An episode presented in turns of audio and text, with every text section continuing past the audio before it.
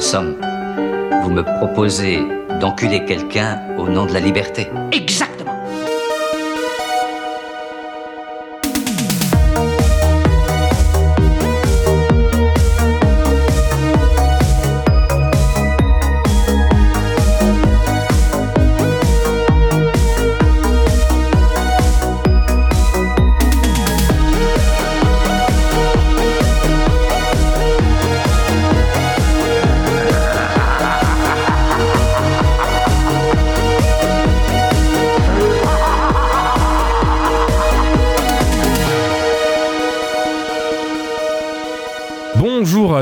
Et à toutes et bienvenue dans ce numéro spécial hors série de Jumpscare. Un numéro très spécial puisque aujourd'hui on va vous parler de plusieurs films qui sortent en 2024 qu'on a pu voir en avant-première lors du PIF il y a quelques semaines, le Festival international du film fantastique de Paris au Max Linder. Alors rien à voir avec les films du Conjuring Verse qui inondent nos salles ou autres Blumhouseries à la Five Nights at Freddy's. Il n'y a aucune gloire à parler de ces films sachant qu'on sait déjà plus ou moins quand ils sortent et à quoi ça va ressembler et que tout le monde est déjà au courant de leur existence. Là l'idée c'est de vous parler de films d'horreur qui vont sortir, qui méritent votre temps, votre attention, votre argent et surtout votre soutien. Car on a vu des petites perles qui méritent bien plus que certaines bouses qui sortent en multiplex. À noter qu'à l'heure où on enregistre ce podcast, ces films n'ont pas encore de date de sortie définie ou de distributeur connu. Mais on sera bien évidemment les premiers à faire passer l'information quand on sera au courant. On sait que c'est frustrant pour certains, mais voyez ce podcast comme une grosse bande-annonce de ce qui vous attend en 2024. Et si parmi vous certains se disent dans 6 mois Ah mais oui ce film je m'en souviens et que vous allez le regarder au lieu d'aller voir la Non 5 grâce à nous, alors on a bien fait notre boulot. Avant de se lancer, c'est le moment pour vous parler du PIF. C'est grâce à eux qu'on a pu voir tous ces films. Le PIF, c'est un festival de cinéma de genre annuel qui prend place au Max Linder à Paris tous les ans et qui, je crois, a battu son record d'audience cette année. Euh, des avant-premières, des ressorties, des séances de minuit, c'est la mecque française du cinéma de genre. Si vous pouvez y aller l'année prochaine, n'hésitez surtout pas. Dernière chose et pas des moindres, je suis le seul membre de l'équipe de Jumpscare à avoir pu aller au pif cette année. Ce qui fait qu'aujourd'hui, exceptionnellement, pour éviter d'être seul face à mon micro, car le reste de l'équipe n'a pas pu y aller, j'ai décidé de réunir un casting all-star d'intervenants et d'intervenantes qui étaient présents au pif avec moi. Il est beau, il est auteur du livre Kaiju, Envahisseur et Apocalypse et il écrit chez Mad Movies Hirokirama. C'est Fabien Moreau. Comment ça va? Il a mis une demi-heure à se connecter sur Discord. Aussi. il est parmi nous. Ah, ça va, ravi de, de commencer mes vacances avec vous. Voilà. Ah bah écoute, ravi que tu les commences aussi chez nous, ça fait plaisir. Sachant qu'en plus tu étais accrédité pour Jumpscare. Au final, euh, on, sait, on sait toujours pas pourquoi, hein, mais, euh, mais c'est marrant. Non, c'est c'est l'intention qui compte, mais bon, j'y étais en tout cas. T'étais là. Ça fait quelques mois qu'il parle de cinéma de genre, de gore et d'horreur sur YouTube au travers de divers concepts, le tout fait maison avec un gros amour du do-it-yourself. C'est Max et Softy de la chaîne YouTube d'Elevated Horror. Salut Salut à tous Merci Romain. Comment ils vont? Ça va et toi Ah, Merci de nous inviter surtout. Euh, C'est la première fois qu'on est invité dans un podcast, donc ça fait plaisir que ce soit le jumpscare. C'est votre premier podcast là? Eh oui, tout Eh à ouais. fait. Oh, c'est- attention, c'est risqué. C'est une glissade. Moi aussi, j'ai commencé par un podcast chez, chez un mec et j'ai fini dans un chez Shitlist. Je sais pas si vous connaissez ce, ce désastre. Si, si, j'y suis passé, ouais. J'y suis passé, ouais. Euh, voilà, on connaît tous ça, mal- malheureusement. On lui doit le podcast Discordia. Il est rédacteur sur Nanarland depuis des siècles. Il écrit chez Mad Movies. Et c'est aussi le terroriste qui a en partie écrit L'Arbre de la Vie, une célèbre fanfiction érotique mettant en scène deux podcasteurs connus en France. C'est François Co. Comment tu vas, François? Ça va, ça va. Je voulais rassurer les, les- les nouveaux venus dans la sphère podcastique. Pas tout de suite. Mais un jour, je serai peut-être dans l'arbre de la vie. Voilà. Ah, ok. Il lâche ça en plus au hasard à chaque fois. Il est invité, il est invité dans un épisode et tout d'un coup il lâche un chapitre de cette fanfiction qui, qui grandit petit à petit, qui a été commencé euh, par un certain même pour cinéphile. qui a écouté Shitlist et qui s'est dit tiens je vais faire une fanfiction érotique entre deux podcasteurs dont moi j'ai pas eu le choix en consentement euh, voilà. Et François s'est dit bah, je vais la continuer et me prend en otage euh, depuis. C'est un, un J'ai- plaisir J'ai demandé un- euh, ton consentement avant de la lire à l'antenne quand même. oui oui c'est vrai. C'est gentil de ta part. C'est quand même et après c'était le la glissade. Fait vivre la c'est un plaisir de t'avoir parmi nous. C'est ça. Euh, D'ailleurs, tu t'invites, tu t'invites sur ce Discord en t'appelant l'arbre de la vie. Moi, je trouve ça beau. Euh, toute cette team sont des invités qu'on avait prévu d'inviter cette année dans le Jumpscare. On est à la fin de la saison, euh, donc on est très content de les avoir au final. On se disait à chaque fois qu'on se parlait, faut venir les mecs, mais le planning étant le planning, chacun ayant son boulot et tout, c'était super compliqué. Donc très content d'avoir tout le monde ici. Mathieu, le coin du bis, est parmi nous aussi. Comment ça va Mathieu? Ça va, un petit peu éclaté parce qu'on a enregistré la FAQ hier soir et du coup on n'a pas beaucoup dormi. Donc euh, là je viens surtout en tant que tant qu'auditeur euh, parce que je n'ai pas pu être présent au pif, mais il y avait beaucoup de films en fait qui euh, soit qui m'intéressaient, soit que j'aurais voulu revoir sur un grand écran. Donc voilà, je vais surtout être là en fait pour pour prendre un petit peu les avis des uns et des autres et regretter de pas avoir pu pas avoir pu y être. tu seras la voix innocente de ce podcast euh, du coup. Sachant qu'il y a un des films que tu as déjà vu on en reparlera tout à l'heure. Mm. on a séparé ça en deux parties. Euh, d'abord les sorties à venir les sorti- sorties de 2024 et un bonus en fait il y a des ressorties l'année prochaine de films cultes qui arrivent. Donc on va aussi vous en parler on les a vus au pif. Mais pour commencer du coup de l'inédit on va commencer avec un certain Let Night with the Devil. Euh, Fabien qu'est-ce que c'est que Let Night with the Devil?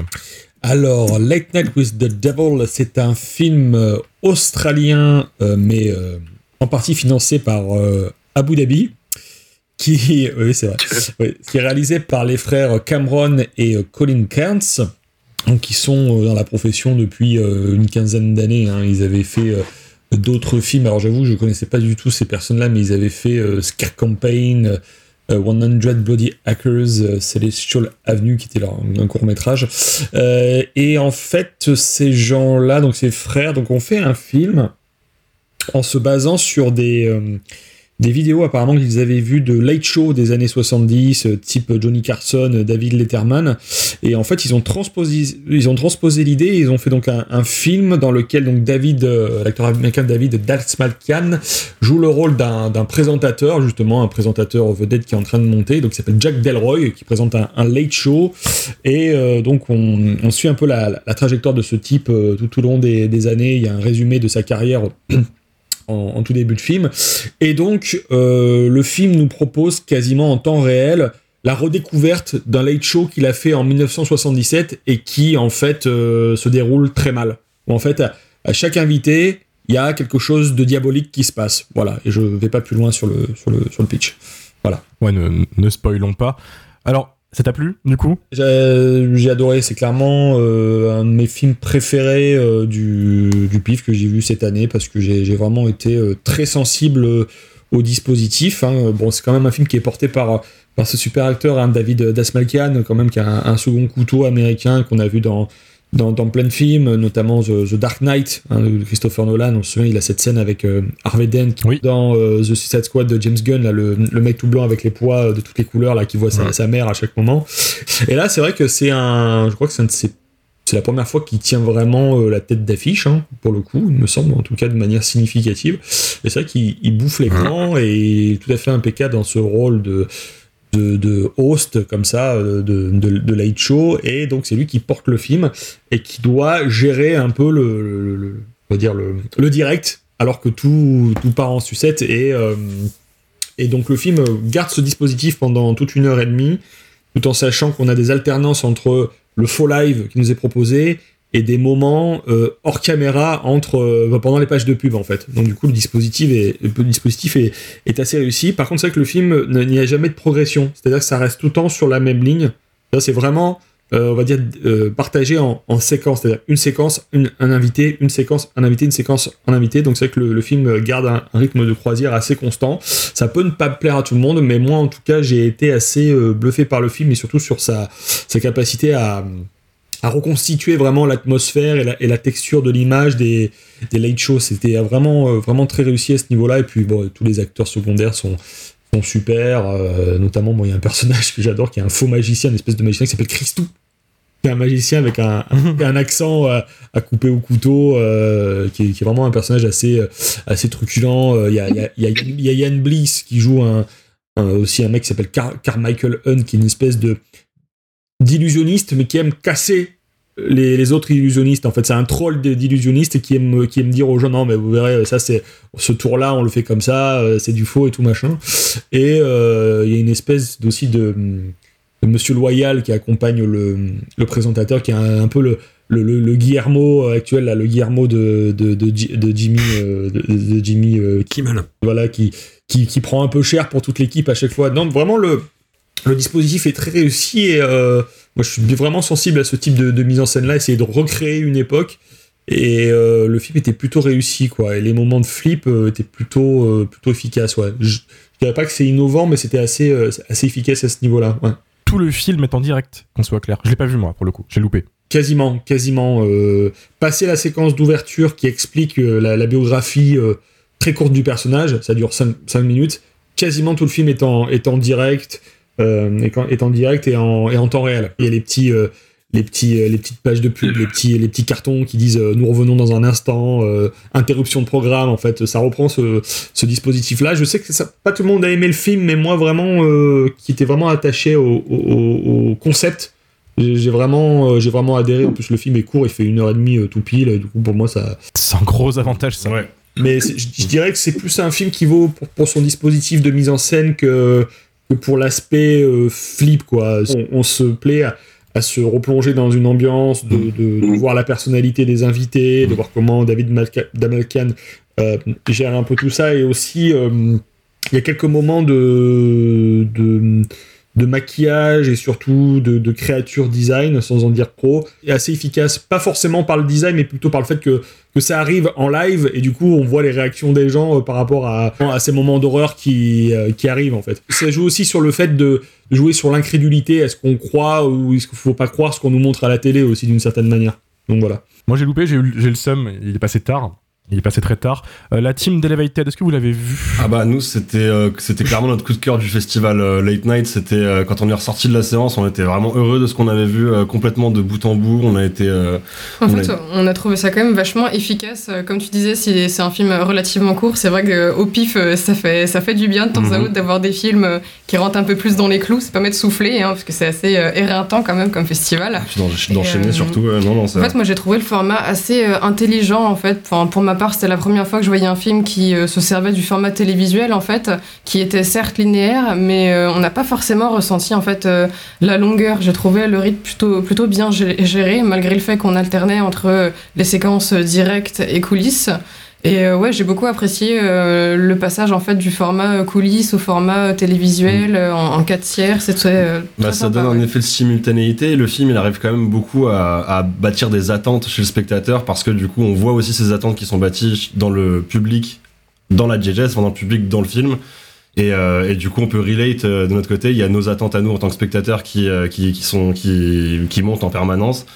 Et, euh, et en plus c'est pas un film qui déçoit parce que certes le rythme est assez linéaire mais il y a quand même euh, y a, à, aucun moment on se fait chier en fait quoi. et puis il y a aussi ce confort de retrouver une émission style 70s sans, sans, sans trop en révéler non plus sur l'intrigue il y a quand même un petit côté analogue horror là qui, qui a eu le vent en poupe sur internet il y a quelques temps qui, euh, qui est présent dans le film C'est un, un bon moyen de, de parler euh, d'histoire de, de possession sans forcément tomber dans euh, les dossiers Warren Ouais, ou voilà. ce genre de choses. Du coup, c'était assez sympa. ouais. rafraîchissant aussi à ce niveau-là et franchement on a passé un super moment devant c'était notre coup de cœur du festival ça dans la compétition en tout cas ça, ça me fait penser, je sais pas si vous connaissez ce film.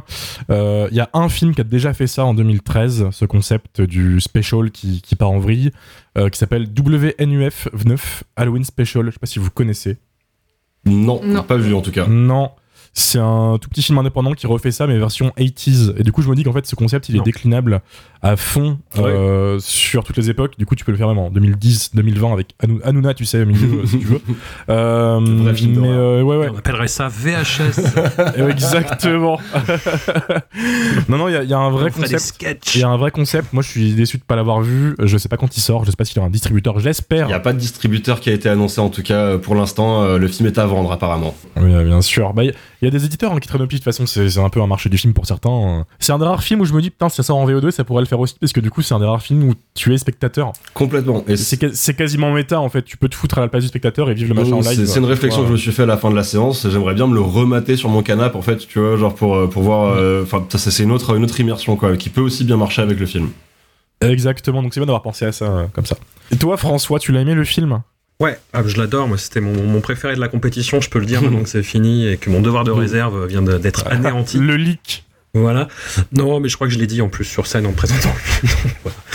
Mais euh, non, le, bah, pour pas trop répéter euh, ce qui a déjà été dit, euh, moi, ce qui m'a vraiment frappé, c'est que ça m'a rappelé un petit peu le travail de quelqu'un qui s'appelle Casper Kelly, qui s'est fait connaître pour son travail sur la chaîne Adult Swim.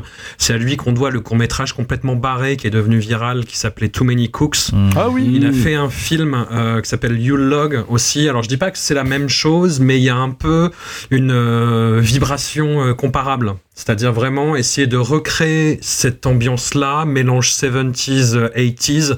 Euh, Fabien parlait des late shows, euh, et c'est le cas, mais les, réalisateurs citent aussi les euh, télévisions publiques locales américaines, où en fait, qui étaient vraiment ouvertes un petit peu euh, à tout le monde, et où il se passait souvent n'importe quoi. Et euh, ça rappelle un petit peu ça. Euh, C'est des choses qu'on peut voir euh, dans, dans une émission qui s'appelle le Found Footage Festival. Si vous allez voir ça sur, euh, sur Internet, ils ont plein, plein, plein d'extraits de- d'access euh, de télévision. euh, voilà. Le public local. Et il y a vraiment cette euh, cette ambiance là et moi aussi ce qui m'a vraiment plu c'est qu'on sent qu'il y a eu un travail sur les dialogues. Je sais pas si ça vrai. vous a fait ça mais il y a beaucoup de films qui adoptent cette patine rétro mais où les dialogues sont écrits de façon contemporaine. Et du coup ça marche pas en fait. Et là on sent qu'ils ont vraiment bossé cet aspect-là et ça fait pas euh, voilà les, les mecs se, se regardent pas en disant hey c'est bad c'est vraiment euh, travaillé. Il y a vraiment cette ambiance-là et le jeu des comédiens aussi, David Dasmalchian en particulier, mais aussi tous les intervenants et le, le magicien dont tu parlais, euh, Fabien, particulièrement. Enfin, il y a, il y a vraiment cette patine-là et ça marche à fond, quoi. Ok, bah, euh, très bien vendu du coup. Moi j'ai hâte de le voir, j'ai hâte de le rattraper. Je peux pas clôturer malheureusement puisque je vais pas improviser sur un film que j'ai pas vu. Euh, on va de ce pas passer à un autre gros film du festival. Un film qui sort en France pour le coup bientôt. Euh, dans quelques jours d'ailleurs. euh, Yep. Voilà, c'est un certain Vermine de Sébastien Vanitschek, un film d'horreur français. T'as fait un malaise, c'est ça? Ta gueule, c'était pas un malaise ça. Un truc qui tue aussi rapidement, c'est impossible, non Ce qu'il avait au bras là, ça vient pas d'une seringue. Si ça vient pas d'une seringue, euh, ça vient de quoi alors Max, qu'est-ce que tu en as pensé? Euh, bah, Vermine, euh, Vermine, du coup, euh, si je peux commencer avec quelques petites infos sur euh, Sébastien Vanitschek, parce que c'est assez intéressant d'aborder ce film-là avec son travail qui est déjà euh, déjà disponible, euh, donc ses courts métrages, parce que quand on voit un peu ses courts métrages, surtout euh, son court métrage qui s'appelle Crow, on voit qu'il y a déjà un petit peu toutes les composantes de ce qu'il y aura un peu dans Vermine qui sont un peu présentes quelque part. Euh, on sent que Sébastien Vanitschek, c'est quelqu'un qui a bien filmé les animaux, c'est quelqu'un qui, euh, a aussi euh, à cœur euh, des thématiques sociales, mais qui, euh, qui va pas nécessairement s'en servir comme cœur de son sujet. Et, euh, et donc c'est assez intéressant. Donc ces courts métrages sont sur Shadows. Donc euh, là il y a quatre, euh, quatre de ces courts métrages. Je sais pas si c'est la totalité, mais ils sont sur Shadows. Donc euh, allez les checker avant que Vermine sorte en le 27 décembre du coup en salle. Et allez voir Vermine parce que c'est super, c'est une tuerie. c'est rapidement pour le pitch. du coup on suit Caleb qui vend des chaussures. dans sa cité, qui vit mal l'absence de sa mère décédée, s'embrouille beaucoup avec sa sœur, qui a pas une vie facile facile, mais bon, euh, pas misérabiliste non plus. Et euh, au-delà d'être passionné par euh, par ce qu'il fait, il est passionné par les bestioles, les insectes, les reptiles. Et donc il achète une araignée exotique dans l'arrière-boutique d'une épicerie pour l'ajouter à sa collection. Le drame. Ouais, le drame, tout à fait. Parce que quand elle échappe à sa surveillance, elle va se, réveiller, euh, se révéler être extrêmement dangereuse et invasive. Donc euh, voilà pour le pitch. C'est un bon gros film de monstre en fait, quoi, qui, qui passe pas par quatre chemins et euh, qui a beaucoup beaucoup de qualité. Il est honnête dans ce qu'il fait, et il prend son histoire au sérieux et ça c'est un truc dont j'avais un petit peu peur en- quand euh, quand tu vois un petit peu toute la promo autour du film. C'est-à-dire que le film est coécrit par euh, Florent Bernard qui a beaucoup œuvré euh, à la télé, au studio Bagel et tout. Et euh, pour, il me semble que c'est sa deuxième écriture pour le cinéma. Il avait fait Jack Mimoun avant, quoi que ce soit. Oh, Le grand écart de malade. Et du coup, bah, forcément, en abordant le film, j'avais un petit peu peur qu'il laisse une patte, tu sais, un peu humour internet avec, voilà, que ça se prenne pas au sérieux, ou en tout cas que ça fasse des clins d'œil en permanence, un peu comme avait pu faire euh, le Manoir euh, à une époque euh, quand il était sorti un peu film de youtubeur, quoi. Même si le Manoir a ses qualités aussi. Enfin bref. C'est pas du Oula. tout là où va le film. Euh, le film, il est vraiment euh, sérieux. Il prend pas le spectateur pour un débile. L'humour, il est dosé. Et il prend pas trop de place sur le reste du récit.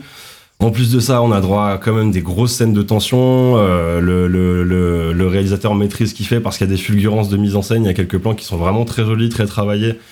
Et euh, globalement, la lumière est belle. Enfin, j'ai beaucoup d'éloges à faire à ce film parce que, en fait, j'en attendais pas grand chose.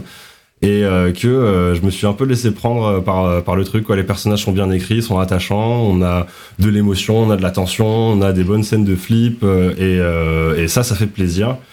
Euh, apparemment, c'est 50-50 CGI euh, et euh, 50-50 effets en dur pour ce qui est des effets spéciaux, des mots du réalisateur lui-même. Donc c'est assez impressionnant le taf de déco qui a pu être fait, le taf d'effets spéciaux qui a pu être fait sur beaucoup de scènes.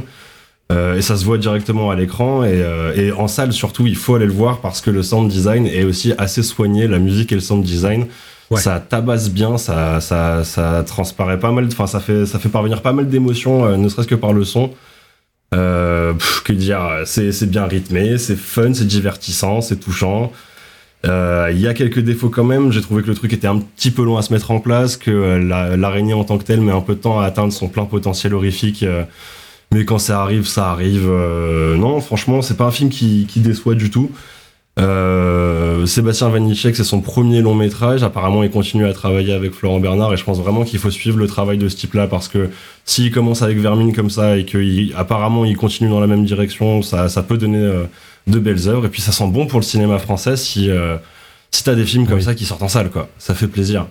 C'est juste du pur kiff, euh, sans, sans non plus omettre l'aspect thématique. Il y a quand même une- un aspect social, un aspect. Enfin, il y a un propos à ce film, quoi, mais qui prend vraiment pas le pas sur le fun que tu prends en, en regardant le film, tout simplement.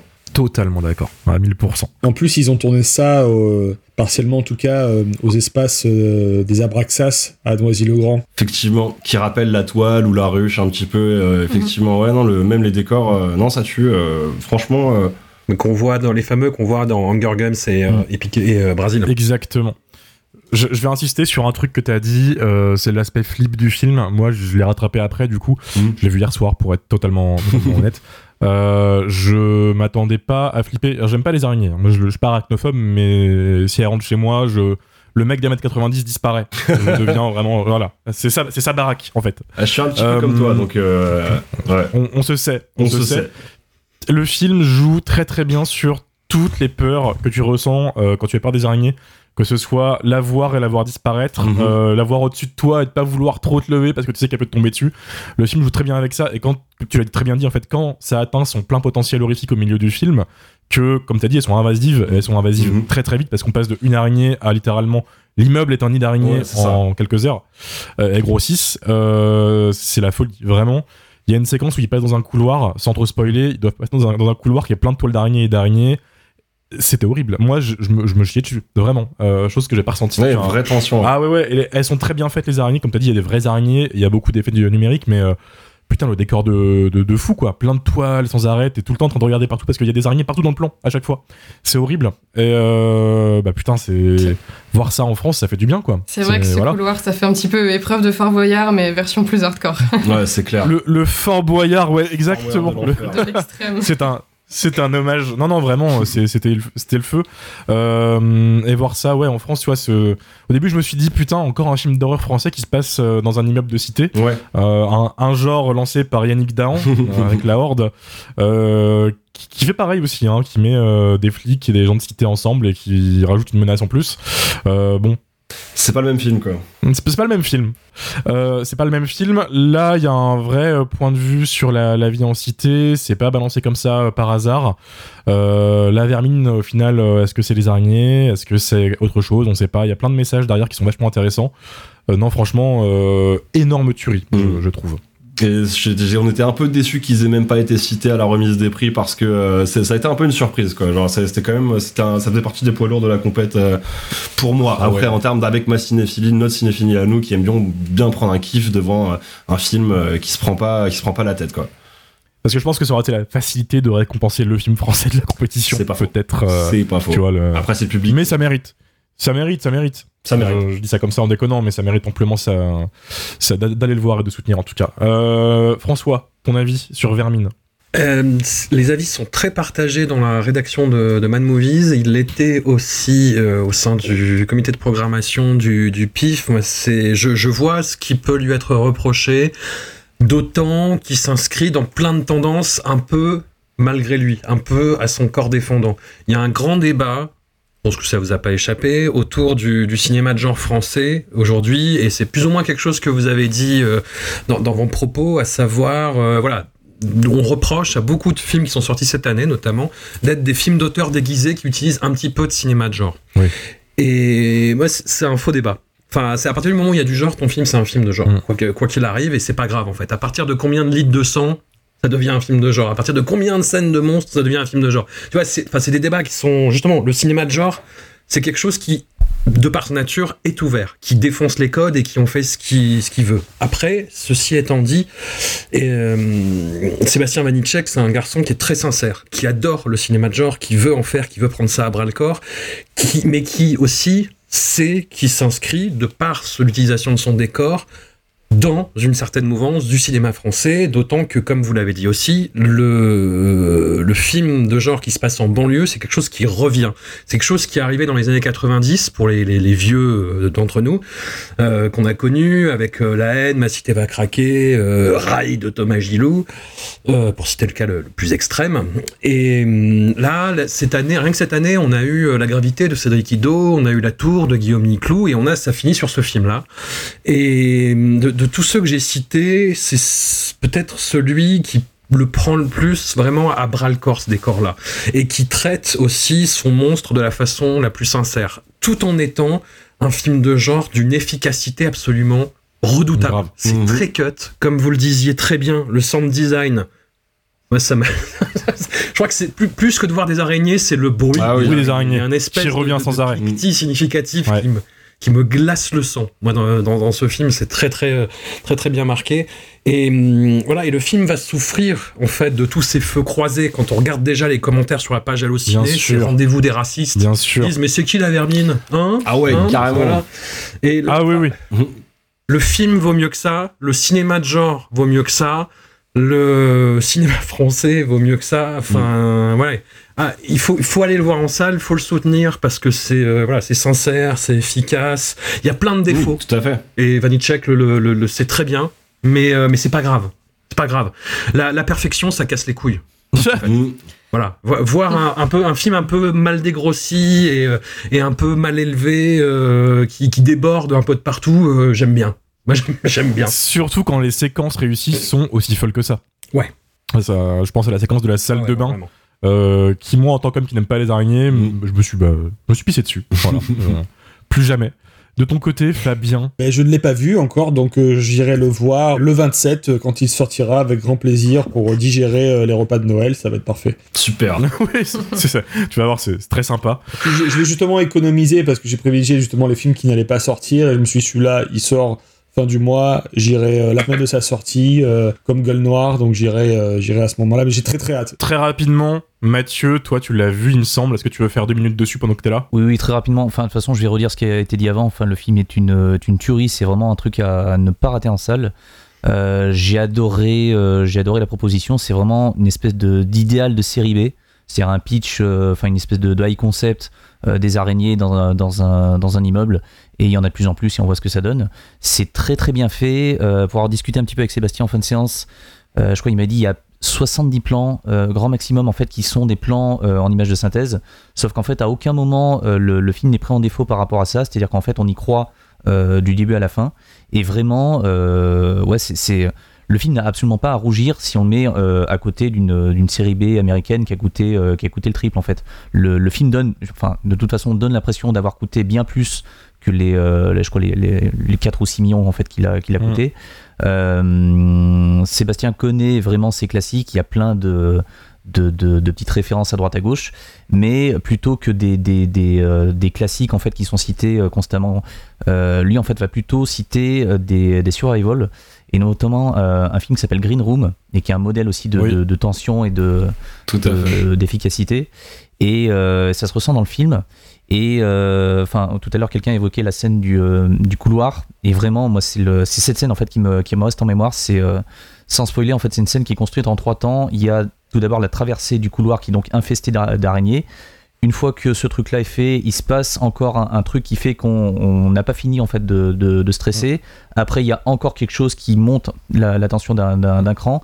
Et après, euh, il faut, faut être préparé parce que on en prend plein les yeux, on en prend plein les oreilles, et en fait, il y a un côté limite assourdissant en fait qui nous, euh, qui nous tape sur les nerfs. Mm. Mais euh, le, ce côté bruyant, euh, ouais, encore une fois assourdissant, avec tout le monde en fait qui hurle sur tout le monde, ça fait aussi partie du truc. Je sais qu'il y a certaines personnes qui étaient réfractaires en fait. J'ai pu lire certains commentaires qui disaient ouais pour le cinéma français, bon ok, mais si, si tout le monde s'engueule en fait pendant tout le film, si tout le monde se parle en fait en, en s'injuriant, en s'insultant, je suis pas sûr d'avoir envie d'y aller quoi. Or, le fait que les personnages se, se, parlent vraiment sans s'écouter, ça fait aussi sens, mais ça, il faut aller jusqu'à la fin du film pour le comprendre. Et euh, je trouve que en vrai, le, le- film est extrêmement bien écrit, euh, très bien joué, c'est-à-dire que les, les- personnages en fait sont, sont parfaitement crédibles. Euh, vraiment, j'ai, enfin, comme disait François, il y a quelques petits défauts à droite à gauche, mais en vrai, on s'en fout complètement tellement le, la proposition en fait pour un, pour un premier film est, est phénoménale quoi. Enfin, après, Sébastien, il a quand même de l'entraînement parce qu'il a Ouais. fait, euh, enfin, il a, il a 15 années derrière lui de, de, courts métrages et autres. Euh, mais, mais putain, en l'état, euh, ouais, enfin, enfin quoi, enfin. Ouais, enfin, Mm, exactement. C'est 4, mi- 4 millions le budget. 4 4 millions. millions, oui, voilà. 4 millions et on dirait 4 pas, tu millions, vois. 4 fois moins que Gangsterdam. Et pourtant, Non, ça a mais plus de gueule. 4 millions, c'était aussi le budget de Gueule Noire. Cette année, il y a vraiment en fait des films à petit budget français qui sortent qui ont de la gueule, vraiment. Et euh, le, le enfin que t'as dit, Mathieu, me, me convient très bien. C'est exactement ça en fait. Mm. Cette année, ça, ça pose ses couilles violemment. Vermine, un peu, c'est- un petit peu la queue de comète, quoi, parce qu'on a eu, euh, on a eu le Reine Animal qui, est, euh, qui a tapé Mm. le million d'entrées, je crois. T'as eu Vincent doit mourir, t'as eu euh, Mars Express qui, qui est mon coup de cœur de l'année. Euh, Il y a eu Conan de Mandico, euh, je, je suis sûr que j'en oublie aussi dans, dans le, dans la bataille. Acide. Euh, ouais, et maintenant il y a, euh, il y a Vermine. Euh, la petite crainte que j'ai en fait, c'est qu'il arrive entre Noël et le jour de l'an. Je me dis, est-ce que les gens ils auront la motivation en fait pour aller voir un film avec des araignées, sachant qu'on est en pleine période de fête et tout ça? Hum, Je sais pas. Euh, mais il n'y a jamais de bonne période en même temps. T'as toujours Ouais, un truc, dire oui, mais là il faisait beau, euh, oui, mais là il, faisait- là il pleuvait. Il y a pas de bonne période, mais il y a des pires périodes en fait. C'est ça le, le truc. Oui. Et, et- et sortir ça entre les deux fêtes en fin d'année, tu sais, c'est quand même risqué. Euh, je- J'espère en tout À cas. 6 mois des JO. À 6 mois des JO, ouais, c'est ça. Paris est bloqué encore. Hidalgo. Non, non. euh, ça, ça- J'espère en tout cas que le film aura euh, son succès et qu'il le trouvera plus tard. S'il le trouve pas en salle, en DVD, Blu-ray, il aura, je pense, son, son petit statut culte au fur et à mesure. En tout cas, il mérite d'être vu. On va passer au troisième film de la sélection, euh, le Feel Bad Movie, comme tu l'as si bien dit François lors de ta présentation du, film. Un certain When Evil Lurks, quand le mal rôde en français, de Demian Rugna. Euh, c'est moi, qui l'ai ramené dans le podcast celui-là. Euh, je tiens à annoncer directement, c'est pas un film parfait. Par contre, en termes d'expérience de film d'horreur en salle, je me suis mangé une giga baffe. C'est-à-dire que pour le pitch, c'est euh, un film de possession qui réinvente un peu le, thème, euh, le genre. On parlait de ça tout à l'heure avec euh, Let Night, mais encore un film de possession, tu vois. Où, après avoir découvert un, un, possédé dans une communauté argentine paumée, en fait, des mecs tentent de se débarrasser du possédé, pas comme il faut. Et la possession se transmet comme une sorte de virus autour d'eux, euh, partout où ils vont. Donc, euh, un, simple contact avec un vêtement touché par le possédé peut te transformer en, en mec totalement fou, etc. Ce film possède le premier tiers le plus fou que j'ai vu dans un film d'horreur depuis des années.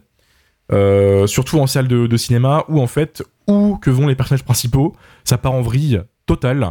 Et ça culmine dans une séquence euh, chez l'ex du héros, je dirais pas ce qui se passe, mais cette séquence qui a foutu une baffe à la salle, mais, mais une belle droite. Je sais pas qui était dans la salle, Fabien, t'étais là J'y étais. Voilà, tu sais. Delevated, vous étiez pas là, il me semble. On était à la rediff le lendemain midi. Ouais. Le lendemain midi, ah bah, vous me direz du coup après comment ça a fonctionné sur le deuxième public. Euh, François, t'étais à la projection, t'es resté ou t'es parti? Non, non, non, j'ai vu aucun film en salle, D'accord, malheureusement. J'ai tout vu en amont. Mais je l'ai bien pris dans la gueule cette séquence. Hein. J'ai, euh, voilà. Ah, mais- Euh, je suis, je suis père d'une petite fille, donc euh, c'était super. Ah ouais, non, très clairement. Comme tu l'as en fait, tu l'as dit, c'est le feel bad movie, mais en termes de film d'horreur, euh, le film pratique ce qu'on appelle ouais, le posage de couilles, en mode, euh, tenez, ça, ça c'est de l'horreur, ça c'est trash, c'est méchant. C'est quoi cette, me- cette, cette unité de mesure? C'est unité la mienne. Je, je l'aime bien. Elle est très imagée. Et voilà. Euh, tu, il y, a- il y a un pessimisme dans ce film qui m'a choqué. Je m'attendais pas du tout à ça. En fait, dès le début, c'est c'est c'est pessimiste. En fait, ça s'améliore pas. Euh, voilà. Et c'est dommage qu'il y ait cette demi-heure finale qui est un petit peu euh, un peu plus fouillis. Le film se perd un peu. Le film euh, n'est pas aussi fou Ah, dans sa dernière bien. partie.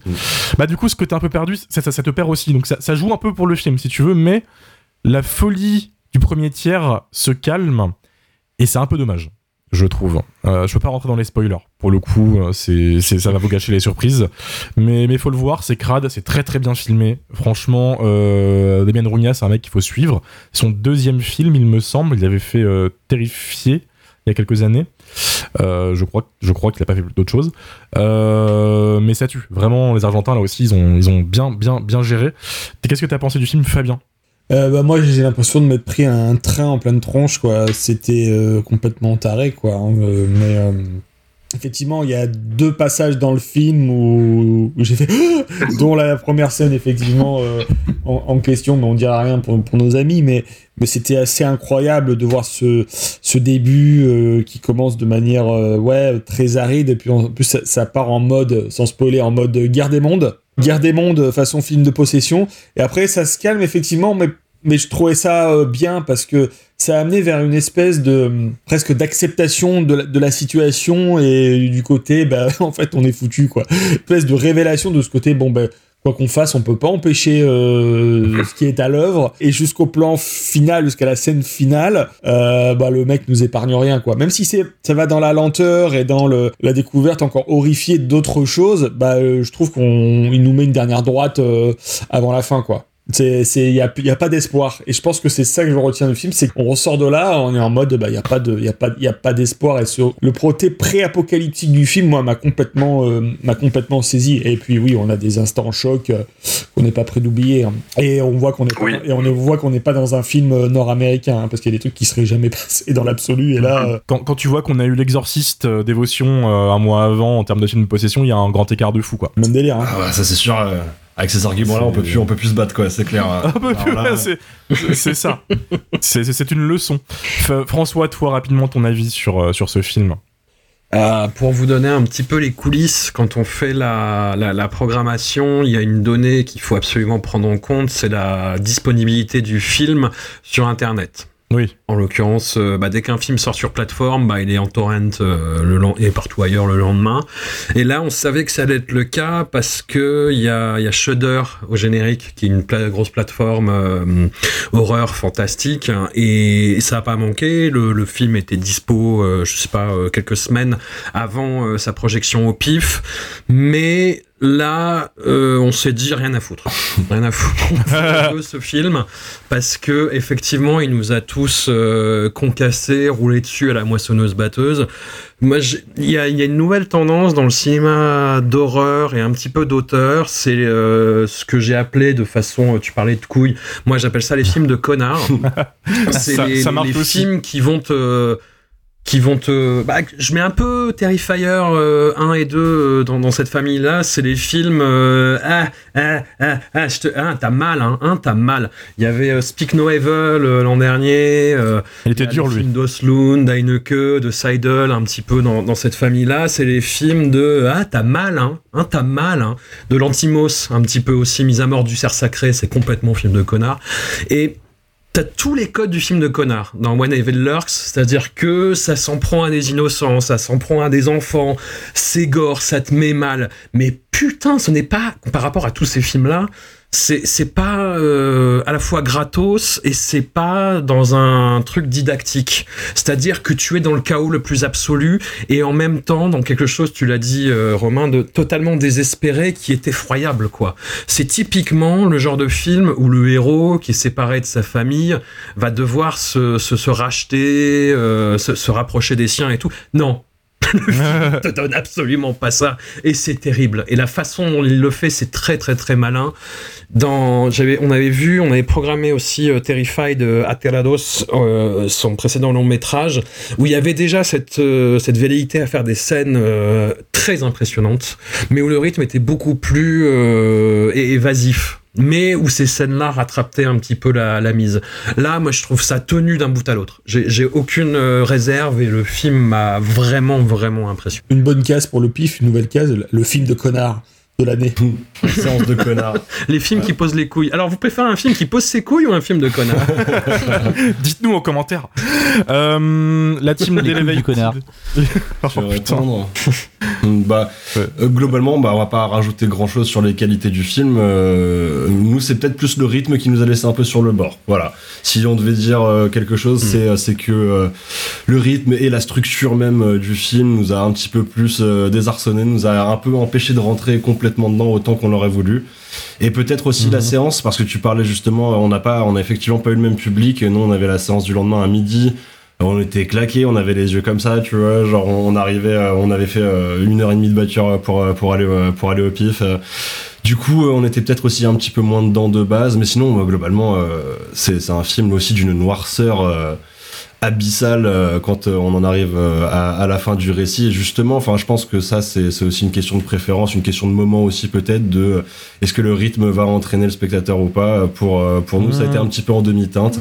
Mais euh, bah, toutes les qualités, il y a c'est du gore, c'est méchant, c'est aussi imprévisible. Euh, mais euh, il y a, comme vous disiez aussi avant, il n'y a pas une lueur d'espoir dans le film. On le sait assez vite et euh, on, après on se laisse juste balloter par le film euh, d'une scène à l'autre et euh, d'un événement euh, de plus en catastrophique à un, événement- à un autre événement catastrophique. Enfin, ouais, Jusqu'à l'inévitable. jusqu'à Ouais. l'inévitable. Mais c'est vrai que euh, ce, ce, ce rythme nous a un petit peu plus, euh, un peu plus laissé en dehors. Quoi. Ça nous a un petit peu plus, on s'est un peu plus questionné sur le rythme Ah, du c'est film. vrai quoi. qu'on on avait eu euh, quelques retours déjà. Enfin, on avait entendu que ça allait être un gros banger et donc du coup, on s'était carrément hypé. Bon après, je pense qu'on a, on avait chacun, on a chacun nos attentes et donc du coup, on s'attendait vraiment à un banger par rapport à nos attentes.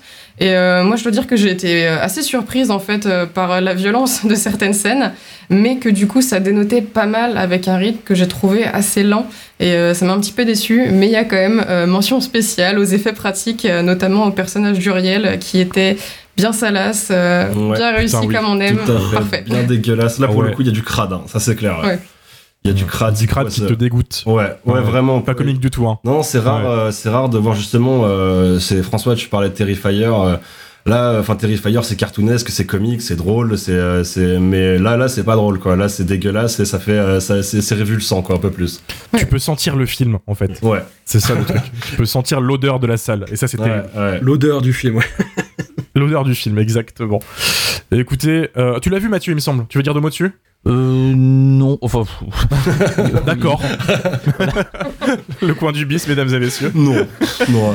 Non, non, je, je l'ai vu. Je... En, en vrai, il faudrait que je le revoie parce que sur le moment, j'ai beaucoup aimé. Mais plus j'y repense, plus je me dis, tiens, est-ce qu'il n'y a pas peut-être deux trois petites facilités ou euh, bah, ce que disait François, en fait, film de connard, en fait, film qui, qui appuie tellement en fait ses effets que forcément, en fait, euh, le, le- le- la réaction que tu, enfin, que, que tu peux avoir, en fait, elle est, euh, elle est, euh, elle est un peu facile, quoi. Euh, c'est vraiment le film que je retiens parmi tout ce que j'ai pu voir en, matière de film d'horreur cette année. Mais je sais pas, il y a, y a un truc en fait qui m'empêche de crier au génie. Euh, c'est un très bon film en l'état, mais je, suis curieux de le revoir en fait d'ici quelques semaines et, et d'avoir un avis un peu plus définitif. Quoi. C'est voilà, j'ai du mal à me positionner encore une fois. Bah, de toute façon, c'est important, je- j'ai oublié de le dire en introduction, mais les films dont on parle aujourd'hui, pour les habitués de jumpscare, ça veut pas dire qu'on va pas les faire dans des épisodes normaux lors de leur vraie sortie avec l'équipe originale. Donc, t'auras le temps de revenir dessus, du coup, euh, Mathieu. Mhm. Je, je pense, t'auras le temps de faire un- d'avoir ton avis, euh, tout ça. S'il sort en France, il y a des rumeurs sur Mars, mais on sait pas sous quelle forme, on sait pas si c'est de la VOD, on sait pas quoi, donc euh, on verra. Je propose qu'on arrête là pour les sorties 2024, on va passer aux ressorties. Euh, petite gommette quand même sur deux trois autres films de la, de la sélection du pif qui étaient cool, des nouveautés, euh, dont en boucle de euh, Junta Yamaguchi qui était très très bon, qui est pas un film d'horreur donc on l'a pas mis dedans, mais c'est sur un, un film sur une boucle temporelle de deux minutes. Euh, c'est une comédie romantique, c'était incroyable, euh, beaucoup de rires, euh, très touchant, très bien fait, très bien filmé. Parce que du coup la boucle temporelle c'est un plan séquence de deux minutes tout le temps qui revient, mais différemment à chaque fois et c'était vraiment bien pensé. Et euh, on peut pas parler de la programmation du PIF sans parler euh, du roi des gros lézards, Godzilla. Ah. Godzilla Minus One, euh, qui a été diffusé dans le festival, qui est déjà sorti techniquement, c'est ça qu'on n'a pas trop parlé. euh, il est sorti deux jours en France. Euh, voilà, c'était deux jours très très rush pour le choper. C'était excellent. Fabien, t'as deux, t'as deux minutes. Euh, sur les quatre séances que j'ai faites, parce que j'ai vu le film quatre fois, euh, celle du PIF était clairement la, plus animée, la plus, la plus réjouissante, hein, faut, le dire. Euh, celle aussi que j'ai fait au Kinotayo était, top, mais c'est vraiment le, voir au, au, Max Linder, c'était assez fou. Bon, bah, réinvention, reboot de Godzilla dans le cadre du Japon post-Seconde Guerre mondiale. Bon, bah, film. bah, comment dire, c'est un film qui ressemble beaucoup à ce qu'a fait le, réalisateur Takashi Yamazaki, donc un réalisateur qui a fait beaucoup dans, le- mélo, mais aussi dans la SF, et aussi qui a déjà fait des films sur la Seconde Guerre mondiale, notamment euh, Kamikaze en 2013. Donc c'est très particulier de, voir euh, la réinvention de Godzilla sous cet angle post-Seconde Guerre mondiale, tout en sachant que ça va susciter des, questionnements, euh, euh, on va dire, euh, en Occident, là, notamment sur la relation entre le- les Japonais et les Américains au lendemain de la Seconde Guerre mondiale. En termes de mise en scène, c'est totalement l'inverse de Shin Godzilla, c'est-à-dire que là, c'est très posé, avec des éclairages très chauds, presque des fois il y avait des plans à la Fury Road avec des, portions très très beaux. Là, il prend le temps quand même de de- d'ancrer l'histoire humaine où on a beaucoup de personnages quand même très attachants, même s'il faut encore une fois prendre en compte ce contexte de lendemain de guerre, avec ce kamikaze, euh, comme ça, ce kamikaze survivant et, et déserteur qui est dans un, dans un double syndrome, syndrome post-traumatique et syndrome du survivant, où il y a toute une interrogation sur le fait qu'il est-ce qu'il est-ce qu'il aurait dû mourir ou pas pendant, la guerre. Voilà. Euh, des petites réserves peut-être sur la toute fin du film, euh, peut-être qui voilà, qui peut-être moi me, tique un petit peu, même si c'est finalement un faux happy end, hein, j'en dis pas plus. Mais par contre, après, euh, photo de ouf et toutes les scènes avec Godzilla sont juste euh, proprement dingues. Euh, la toute première scène de Godzilla que je ne spoilerai pas, euh, se passe sur une île, grosse claquage dans ta, dans ta tête. Il y a une scène à un moment donné qui fait penser aux dents de la mer, qui est assez fabuleuse aussi. Donc l'idée du film, c'est de redonner à Godzilla des interactions directes avec les humains. Donc là-dessus, le film gagne beaucoup de points.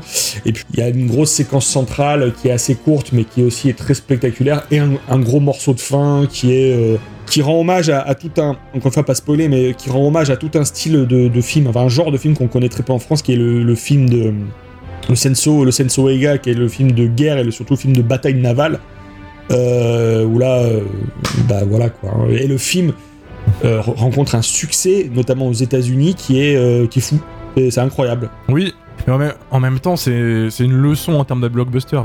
Et ça, les Américains connaissent pas depuis quelques temps, c'est compliqué. Ça, euh, c'est- alors, euh, Shin Godzilla euh, continue de durer dans le temps, mais ce film-là, en termes de réception critique publique, c'est quasiment du jamais vu euh, dans, dans, dans, dans la franchise. Alors que c'est quand même un film qui parle du lendemain de la guerre. Quand même, les Américains, ça devrait titiller un certain truc. Ouais, sur- surtout, surtout, surtout que c'est entre guillemets presque la suite d'Oppenheimer en fait. Alors je sais pas, peut-être qu'ils veulent continuer l'expérience. Je ne sais pas, c'est c'est très beau ce que je dis, mais mais mais, mais c'est c'est- c'est c'est un film qui va encore une fois alimenter les, les débats. Est-ce que la Toho va faire une suite? Est-ce qu'ils vont faire un autre reboot? Mais en tout cas, je pense qu'on va quand même sur une logique de, de franchise. En tout cas, il y a, matière à faire une saga euh, de personnages avec ce qui est planté dans ce film-là, en fait. Je préviens aussi pour ceux qui, qui nous écoutent et qui se disent mais c'est pas trop un film d'horreur parce que euh, voilà, Godzilla est terrifiant dans ce film.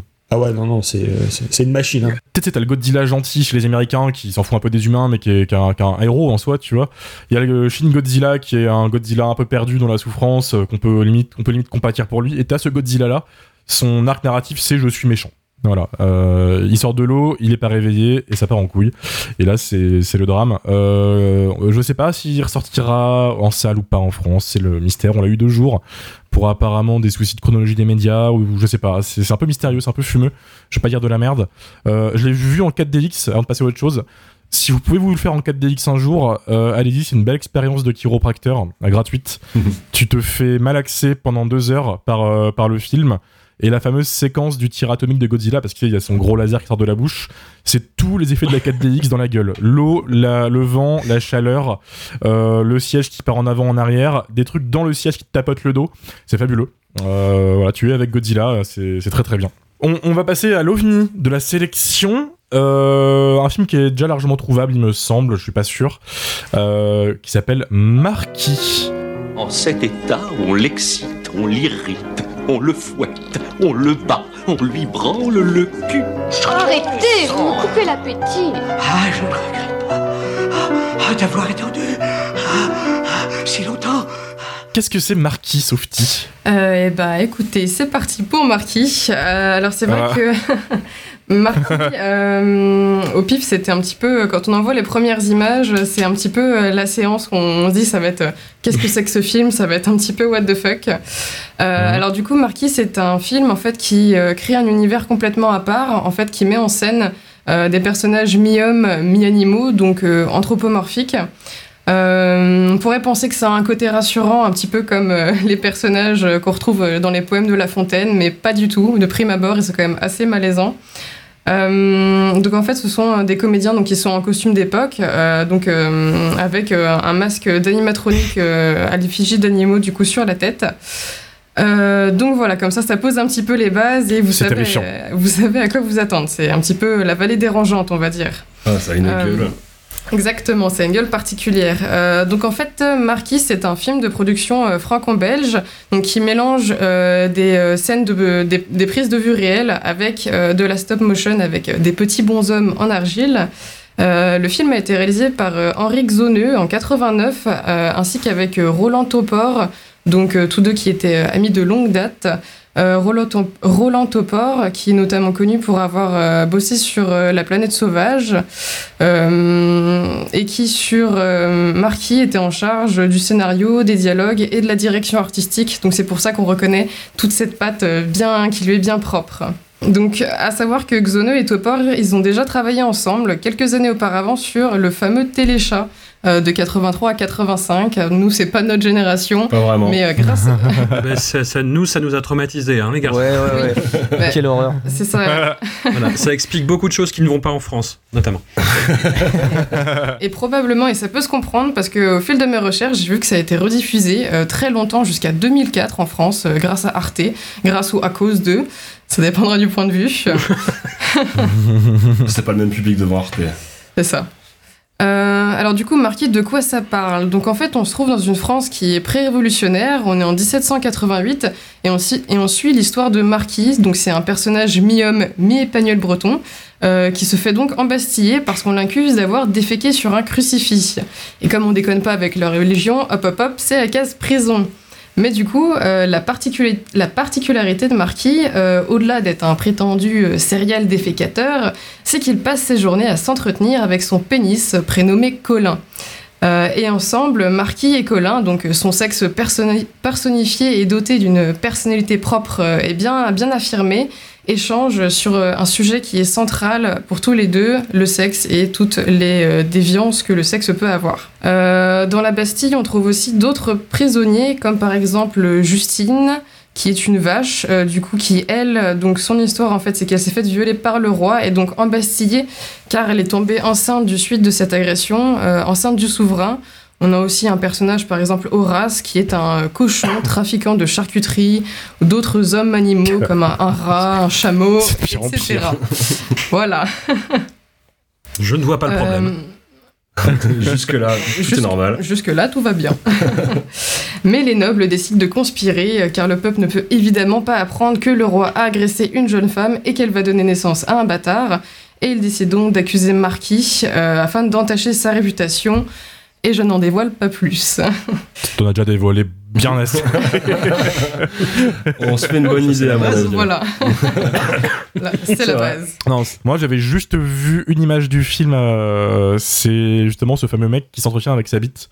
Donc euh, cet homme qui a une tête anthropomorphe euh, du coup, qui parle à son pénis. Et euh, il y a un côté très Dark Crystal mais version horny en fait dans, dans l'image. Ouais. L'image m'a terrifié. J'y suis pas allé. Je- J'avais pas la foi. Clairement, là, j'ai give up. Je me suis dit, écoutez, on va aller boire un verre. Euh, voilà. Ouais, je, je peux tout à fait comprendre parce que moi-même, quand j'ai vu les premières images, j'ai regardé notamment la, euh, la bande-annonce du coup mis en, euh, mis en ligne par le PIF et je me suis dit, mais mon Dieu, qu'est-ce que c'est que ça? Est-ce que j'ai envie Mhm. d'aller voir ça? Je, je- Peut-être j'avais peur en fait d'être euh, mise de côté et de me dire c'est trop what the fuck pour moi, je vais pas réussir à rentrer dans l'univers. Mais euh, l'univers est tellement bien créé, les, les costumes sont vraiment très bien réalisés, les, les masques aussi. Euh, notamment au niveau de la carnation, sont très bien travaillés, ce qui fait qu'en fait, euh, même si c'est très dérangeant de voir des mains humaines et des têtes qui n'ont rien à voir avec une tête humaine, ça fonctionne très bien, et même si c'est what the fuck, on rentre très rapidement dans l'univers. François, est-ce que tu es d'accord avec ça Toi qui es dans la programmation du PIF. Tout à fait. Tout à fait. En tant que traumatisé, euh, beaucoup trop jeune par Téléchat, en plus, il y a un côté.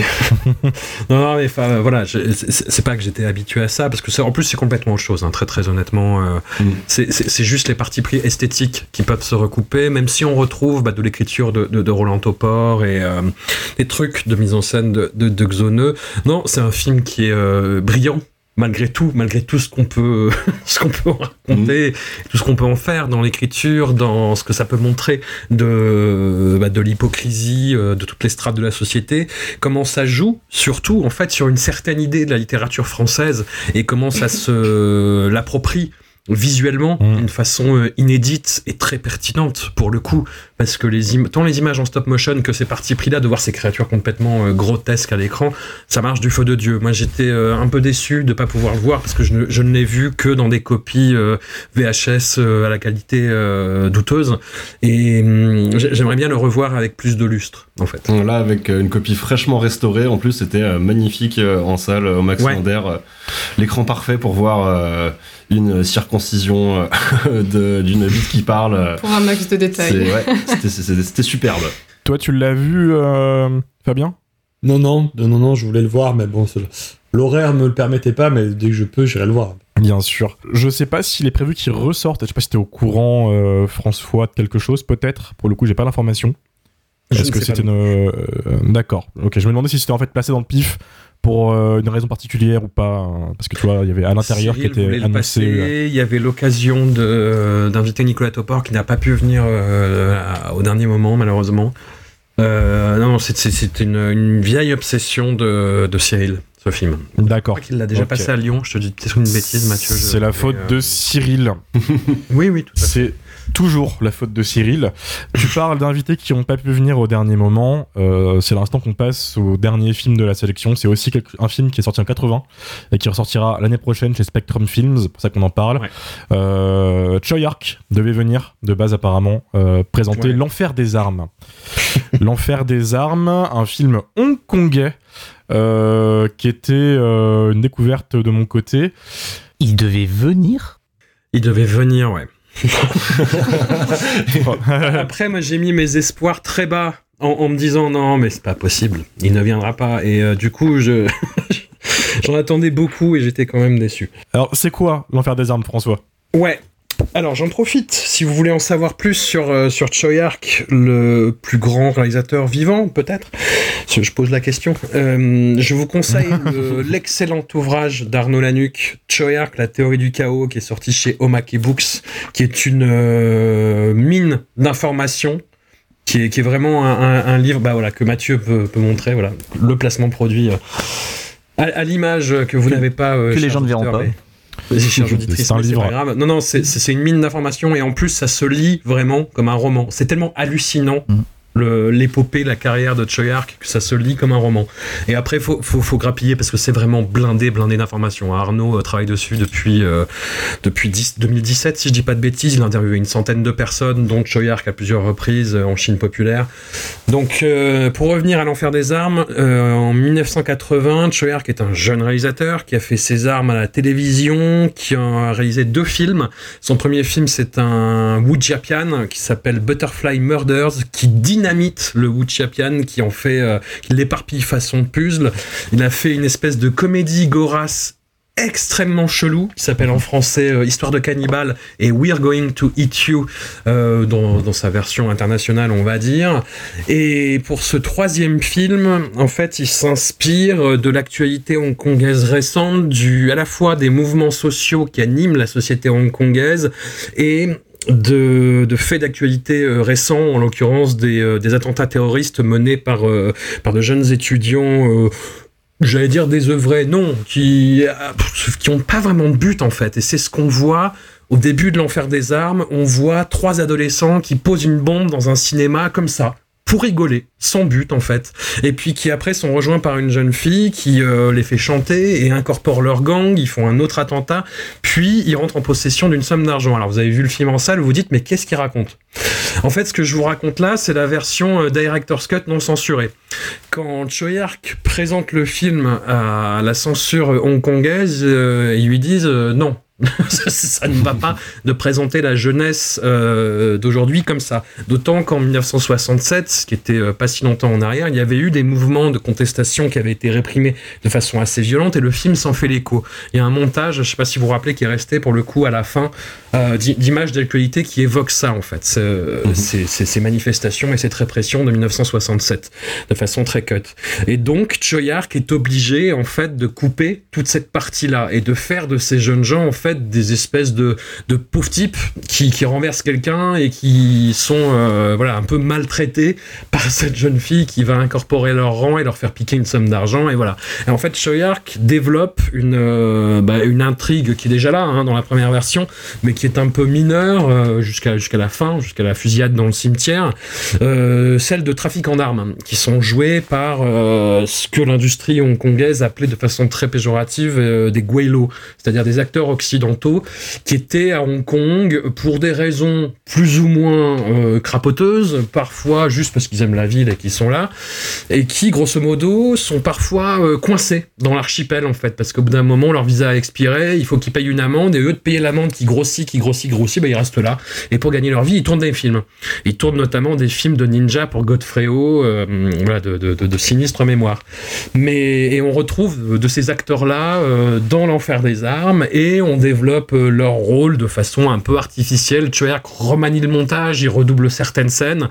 Et hum, ça, donne cette version censurée que vous avez vue euh, en salle, qui reste un film extrêmement énervé. C'est un film qui a donc euh, une quarantaine d'années, un peu plus, et quand on le voit aujourd'hui, on se dit mais qu'est-ce qui se passe? Où est-on? Et on a l'impression de voir un film punk, un film qui a envie de gueuler euh, tout ce qu'il a euh, sur le cœur et de le vomir sur l'écran. Il y a il faut évacuer le truc direct et en même temps j'ai l'impression que ça devient une récurrence dans, votre podcast. J'ai écouté l'épisode Cannibal Holocaust il y a des animaux maltraités voilà, euh, mmh. c'est ce que Arnaud Lanuc explique dans son bouquin. qui n'était pas forcément pour. C'est son équipe qui lui a dit non, mais c'est plus facile comme ça. Tu, tuons ce chat et torturons cette souris. C'est une solution. Non, mais voilà, je, le dis pour prévenir quand même, hein, pour, les, pour que les gens euh, qui vont s'aventurer à aller le voir euh, lors de la, la ressortie ne soient pas désagréablement surpris. Il y a ça. C'est un stigmate malheureusement de, de, l'époque. Mais euh, voilà, le, film a beau être euh, tronçonné, remanié, euh, difficilement compréhensible par moments, ça reste voilà une déclaration d'intention par rapport à ce que va devenir le cinéma de Choer, qui va être un dynamitage en règle de toute l'industrie hongkongaise, une réappropriation de tous les codes culturels pour en faire autre chose, quelque chose de très énervé, de très frondeur, d'innovant, de frais, de fou, quelque chose euh, voilà qui te claque la gueule et qui te ravit dans la séquence d'après. L'enfer des arts, moi, c'est un truc qui est, qui est complètement fou, avec une bande son en plus empruntée euh, à droite à gauche.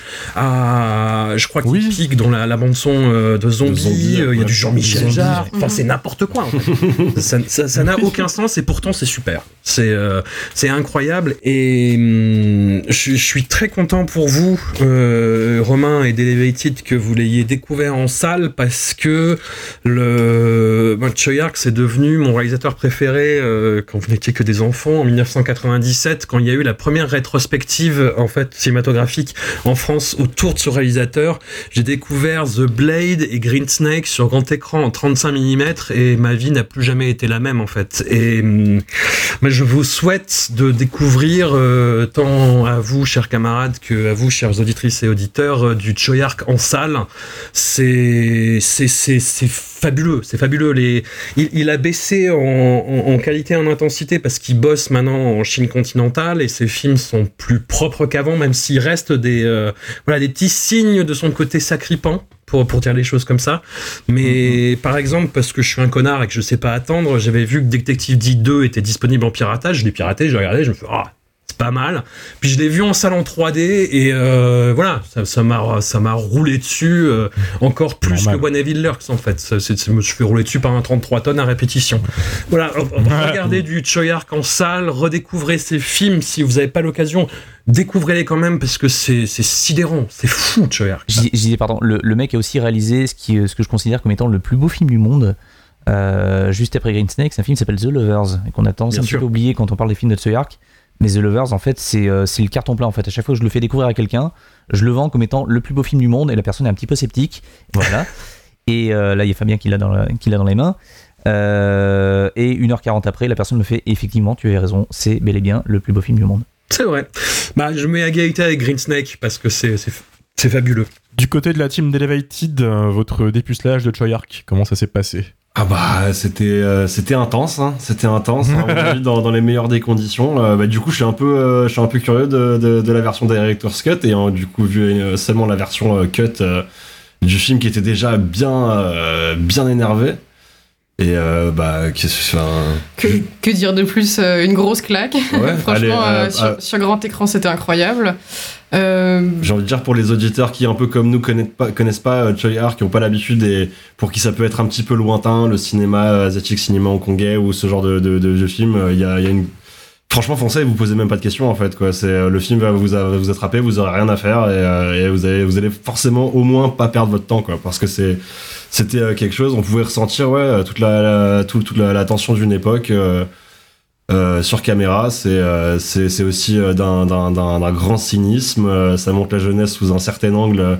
Je comprends que ça n'ait pas plu, du coup, surtout euh, surtout si en plus il y avait des histoires d'attentats dans les cinémas. À mon avis, euh, ouais, ça ça se comprend que que nous on a eu la version cut, euh, mais euh, non non, enfin, enfin, faut foncer voir Trey Arc. Nous on va euh, se bouffer la filmo du gars maintenant euh, parce que c'est que le début, quoi. Le piège se referme. Exactement.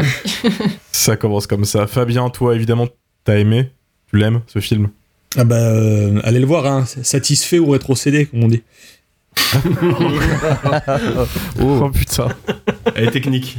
Euh, bah ouais, quoi, sur grand écran, c'est c'est fou. Bon, on, aura- on pourra jamais vraiment voir le Director's Cut dans des conditions clean parce que c'est c'est une version qui n'a jamais été euh, euh, exploitée. Parce que même dans le, dans le coffret HK vidéo de l'époque, on avait déjà cette Director's Cut, mais euh, moitié clean, moitié VHS, enfin en qualité euh, médiocre parce que le, le film n'a jamais été exploité euh, publiquement dans, cette version-là. Mais, euh, mais euh, oui, bah de toute façon, c'est une c'est une borne, c'est une borne dans le dans l'histoire du cinéma hongkongais. Il y avait beaucoup de légendes qui disaient que le film s'était planté au box-office, ce qui n'était pas vrai en fait. Le film avait quand même assez, assez marché, même si effectivement il a, il a fait scandale. C'est sûr que il y a un aspect du film qui peut être dur aujourd'hui, c'est l'aspect effectivement euh, bah, torture animalière qui doit quand même euh, être pris à- avec des pincettes parce que bon bah quand, on aime les animaux c'est un peu dur de voir un, chaton euh, hurler en gros plan ou une pauvre souris se faire euh, entailler la peau quoi mais bon après bon bah, voilà ça ça on sait ça c'est comme l'a dit euh, François tout à l'heure c'est une des caractéristiques du cinéma hongkongais de l'époque hein. je me souviens d'un film où il y a un serpent qui s'est coupé je sais plus ce que c'était mais euh, euh, le film est, tellement euh, énervé et puis surtout ça permet d'explorer clairement cette, cette ambiance très particulière du Hong Kong du début des années 80 qu'on peut voir aussi dans d'autres polars de, de, de, de l'époque que ce soit les films de, de Alex Chung ou, ou The Savior de, de Ronnie Yu mais là c'est vrai que on voit qu'il y, qu'il y a un grand réal euh, derrière et qui est, euh, et qui est vraiment chargé d'énervement absolu quoi mais c'est c'est un- un- très très grand film, hein. vraiment. Moi, c'est pas mon préféré de, de, de Choi Ark. Moi, je suis plutôt sur la fibre, euh, Green Snake The Lovers dans la même période que Mathieu, euh, où il y a des filtres jaunes et verts. où- Mais février, euh, j'y retourne direct. Hein. J'y retourne le voir direct parce qu'au cinéma, bah voilà, laisse tomber. Quoi. Très bien dit. C'est là où tu vois que c'est un hors-série de Jumpscare, puisque c'est l'instant où, techniquement, au bout d'une heure de- d'enregistrement, où Dario sortirait de l'ombre et chierait sur le film de la manière la plus atroce possible. Mais il est pas là aujourd'hui. Mathieu, est-ce que tu veux conclure sur ce film, euh, mettre un point final? Parce que je pense qu'en fait, on... c'est horrible parce qu'il n'y a pas beaucoup de débats, parce qu'on est tous d'accord. Mais c'est dire en fait la qualité de la programmation du pif. Et puis on n'a pas vous parler de films de merde aussi, peut-être, pour changer. Est-ce que tu veux conclure du coup Euh, Que des bons films. Ah mais la, quali- la, la qualité de la programmation elle était, elle était évidente parce que je encore une fois moi je, je regrette de ne pas avoir pu y être parce que là enfin on a abordé que des, euh, que des grands films mais on a aussi euh, euh, enfin pas forcément parlé des autres, qui, des autres films qui étaient, qui étaient en programmation il y avait une copie restaurée de, de Hitcher de mémoire Oui. Euh, il y avait aussi un film qu'on est très nombreux à attendre parce que le DVD euh, que je possède est juste hors de prix pour qui veut, le, veut mettre la main dessus aujourd'hui. Euh, c'est euh, une copie restaurée de La Maison Fenêtre Kiri, qui est un film italien euh, culte qui est extrêmement étrange, qui est une espèce de de- d'enquête dans le dans le l'Italie profonde, C'est incroyable. qui est une ambiance très très très très bizarre, un petit peu à la Twin Peaks je trouve. Enfin c'est tout le monde semble cacher des choses. En fait, il y a quelqu'un qui arrive dans un truc qui est totalement perdu. On a l'impression que tout le monde lui ment. Enfin, c'est euh, vraiment très étrange. Le film est magnifique. Et euh, ça fait très très très très longtemps qu'on attendait de voir ce film être, euh, être restauré. Donc là, ça y est, c'est chose faite. C'est le chat qui fume en fait qui va éditer ça, je crois, l'année prochaine. C'est les trois années qui bossaient dessus. Et du coup, voilà, il y a la programmation, c'était clairement sans faute. Et euh, voilà, je- rien à dire de plus. Euh, allez voir des films au festival, euh, regardez du Tsuyark, euh, vive le cinéma indien, et euh, voilà. Et Run and Kill en séance interdite, Ouais. ça c'était aussi. euh, c'était quelque chose, c'est clair. Ouais, ouais, ouais. De, de la catégorie 3, en fait, dans un festival, c'est toujours, euh, toujours un petit événement. Et euh, Spectrum Film, en fait, depuis un petit moment, ont acquis les droits de pas mal de films de catégorie 3. Donc, ils les annoncent un petit peu au compte-gouttes. Mais parmi les grands classiques qu'ils vont éditer, il y a donc Run and Kill, euh, qui est un des, trucs les plus horribles euh, parmi tout ce qui a pu être fait en catégorie 3. Euh, vous, enfin, faut même pas avoir d'infos sur ce film en fait, faut se le prendre dans les dents et euh, c'est pas forcément le film le plus subtil qui soit. Enfin, en Tu te manges le mur. catégorie 3. voilà, tu te manges un énorme mur. C'est une espèce de descente aux enfers d'un gars qui, euh, qui, qui, plus on avance dans l'histoire, plus euh, prend à chaque fois les mauvaises décisions et à chaque fois qu'il veut corriger la merde qu'il a fait avant, prend une décision encore pire que la précédente. Et tu descends, tu descends, tu descends de plus en plus dans la noirceur. Euh, le, le film culmine dans une espèce de finale absolument horrible, abjecte. Euh, tu dis non, il va pas se passer en fait ça. Non, non, ils vont pas. À un moment donné, la caméra va va, va faire un panoramique, il va, il va y avoir, va y avoir un cut, il va y avoir quelque chose et tout, une ellipse. Et hop là, boum, tu te le prends, tu te le prends en, en pleine dent. Et, euh, et voilà, c'est- de la catégorie 3. Donc, euh, voir ces films-là restaurés en haute définition et dans. Je, pense que si on est un petit peu sur la même lignée que, que ce qu'a pu éditer précédemment Spectrum, ce sera de très très belles éditions. Euh, voilà, donc les, fans de cinéma déviant et de trucs un peu foufou en provenance de Hong Kong, ne ratez pas ce film. Euh, voilà, sachant qu'il y en aura d'autres derrière, mais si je peux me permettre, Romain, je vais, faire vite. Voir le cinéma de, Hong Kong, on a beaucoup de chance parce que c'est un cinéma qui est, euh, bah, comme vous le disiez, qui est restauré et qui est de plus en plus visible euh, en, salle en ce moment, ce cinéma des années 80-90. Et c'est, bah, bah, comme je pense, euh, les, vieillards parmi nous, c'est un cinéma que j'ai découvert euh, sur ma télé, en fait, via des copies, euh, DVD, VCD, euh, pas ouf, hein, en termes de qualité. Et là, j'ai l'impression de les redécouvrir, d'une, vraiment. En plus, en public, et c'est un plaisir. Mais euh, voilà, moi, j'ai vu euh, au, euh, au Festival Hallucination Collective Polystory, Untold Story, euh, Seeding of a Ghost, incroyable Seeding of a Ghost. Et il faudrait que vous le fassiez celui-là d'ailleurs à Jumpscare, parce que c'est quand même quelque là chose. là, oui. Mais, euh, mais oui, oui, c'est un plaisir de redécouvrir ces films-là. Et surtout, en fait, ça devient important dans le sens où euh, vous n'êtes pas sans savoir que le, le cinéma hongkongais est en train de disparaître, en fait, peu à peu. Il est en train d'être vidé de son identité et aliéné par la Chine continentale qui étend de plus en plus, en fait, son, son emprise sur les productions, qui permet de moins en moins de choses et qui, en plus, commence à montrer des signes de censure vis-à-vis de ce qui s'est fait avant. Il y a une loi qui est passée, qui pour l'instant n'a pas été euh, vraiment mise en application, parce que les, les, gens gueulent légitimement, mais qui s'octroie le droit de faire interdire, voire disparaître certains films de cette époque-là, si ça n'est plus dans la ligne du parti.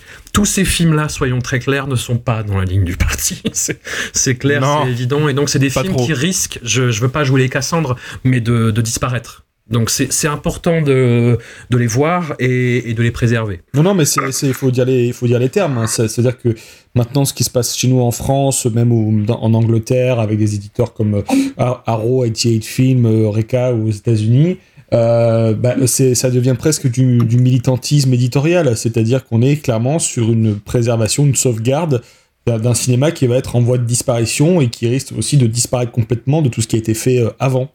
Et c'est là où ça devient, euh, où ça devient, euh, où ça devient terrible en fait. Et heureusement que chez nous aussi, on a de, des, des anciens gardiens et des nouveaux gardiens qui arrivent. Euh, je pense à Arnaud notamment.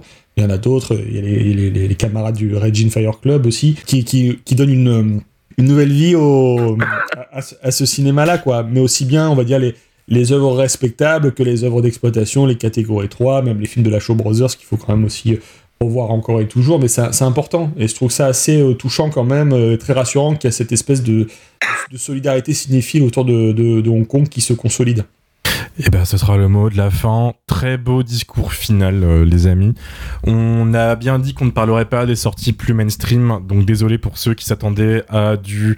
Il y a quoi l'année prochaine Il y a Five Nights at Freddy's 2, il y a le Alien Romulus de Fede Alvarez pourquoi pas euh, au passage il y aura la Nosferatu. Nosferatu aussi euh, Thanksgiving 2 peut-être ou c'est 2025 il me semble enfin il y a quand même du, du, lourd mais ça en fait on aura le temps d'en parler ailleurs. Là on a décidé de faire un truc vraiment axé sur le pif parce que euh, c'est un cinéma qui mérite d'être vu comme vous l'avez très bien dit François et Fabien euh, merci à tous les guests euh, aujourd'hui. Merci d'Elevated Max et Sophie. C'était Softy so Softy et pas Sophie désolé.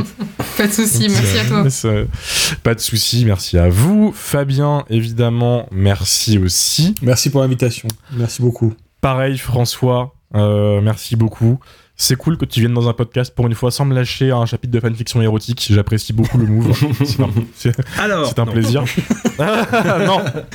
Non. Chapitre non, 3. Chapitre 3. Non, non, non. C'est pas drôle si. Merci à toi et, euh, et j'en profite pour saluer toute l'équipe de, de Jumpscare. C'est cool, je prends du plaisir à vous écouter. Et je, je vais découvrir d'Elevated Horror avec grand plaisir et, euh, et lire du Fabien Moreau. Euh, alors, ils ont fait un grand écart sur YouTube d'Elevated. Là, ils sont passés de. Ils ont fait une vidéo Team Ritter, euh, suivie d'une vidéo euh, Five Nights at Freddy's. beaucoup, Ah. beaucoup apprécié l'étendue des deux On a une extrêmes. édito très claire. C'est Ouais, ouais. Mais alors, du coup, euh, votre lien YouTube sera dans la description d'Elevated Horror. C'est combien de vidéos par mois actuellement? Euh, bah, actuellement, on a un tout petit peu freiné sur avec euh, le pif et euh, les, euh, les fêtes de fin d'année qui arrivent, mais sinon on est à peu près sur 4 vidéos par mois, une vidéo par semaine, on essaye. Mais 2024, on va plutôt être axé sur des gros projets qui vont prendre un peu plus Ouais, de temps, ça. d'ambition et d'argent, donc euh, donc euh, sera L'Empire euh, va voilà. s'étendre. Exactement. Exactement, ben on sera là. Fabien, toi, on te retrouve chez Rokirama Mad Movies Euh, chez euh, ouais, le Mad Movies de décembre sur Godzilla, sur euh, Rokirama spécial Orange Mécanique, euh, dans le Blu-ray de House en commentaire audio d'effets spéciaux, et bientôt en, en commentaire audio dans le Blu-ray de Shin Godzilla. Évidemment. Ok, et ben écoute. Et de ton côté, François, où est-ce qu'on te retrouve? Euh, bah Discordia tous les lundis, tous les dimanches soirs en fait, mais je fais la com le lundi matin, ce qui est chelou, mais pourquoi pas. Et le Mad Movies de décembre effectivement, où j'ai juste fait la, la, la critique de Godzilla Minus One, enfin sur, sur le dossier de une et puis d'au- d'autres trucs. L'interview de Sébastien Vanitschek, si vous avez aimé euh, Vermine. Et là je prépare celui de janvier, je vous parle de cinéma indien. Bon, une sorte de le Évidemment. hongkongais contemporain, voilà pour une sortie d'un coffret chez Spectrum Film autour du réalisateur Ragopal Varma, qui est passionnant. Nickel. Euh, sachant que avec Discordia, ton podcast, vous allez faire un podcast bilan horrifique 2023. C'est ça? Tout à fait. Tout à Il me fait. semble. Du coup, ça complète le nôtre d'aujourd'hui qui parle de, de l'avenir. Vous, vous revenez sur l'année passée. Et Dieu sait qu'il y a de quoi dire, en plus. Nous, on a écorché Ouais. que la surface. Euh, vous, vous êtes des gros malades. J'avais déjà vu le premier podcast du premier semestre, il me semble. J'avais j'avais Ouais. déjà écouté. On avait fait ça l'an dernier, mais euh, là on le refait cette année. Ouais, ça devient un marronnier. Ouais. Bah c'est voilà donc euh, s'il y a des Jumpscaros qui veulent continuer un peu l'aventure avec François, phrase bizarre mais allons-y. Euh, c'est c'est chez Discordia. Ça fait très télé-réalité. Mathieu, ouais. nous. Ah oui, c'est c'est ça. Ma- Mathieu, toi, on te retrouve évidemment chez Jumpscare. Chez Jumpscare, oui, oui. Et puis euh, d'ici quelques mois sur, euh, sur ma chaîne avec euh, une vidéo que je suis toujours en train de d'écrire et dont je regrette un petit peu parce que c'est long. Les films que je regarde sont insupportables. Donc euh, voilà, je- j'espère que ça va finir un jour.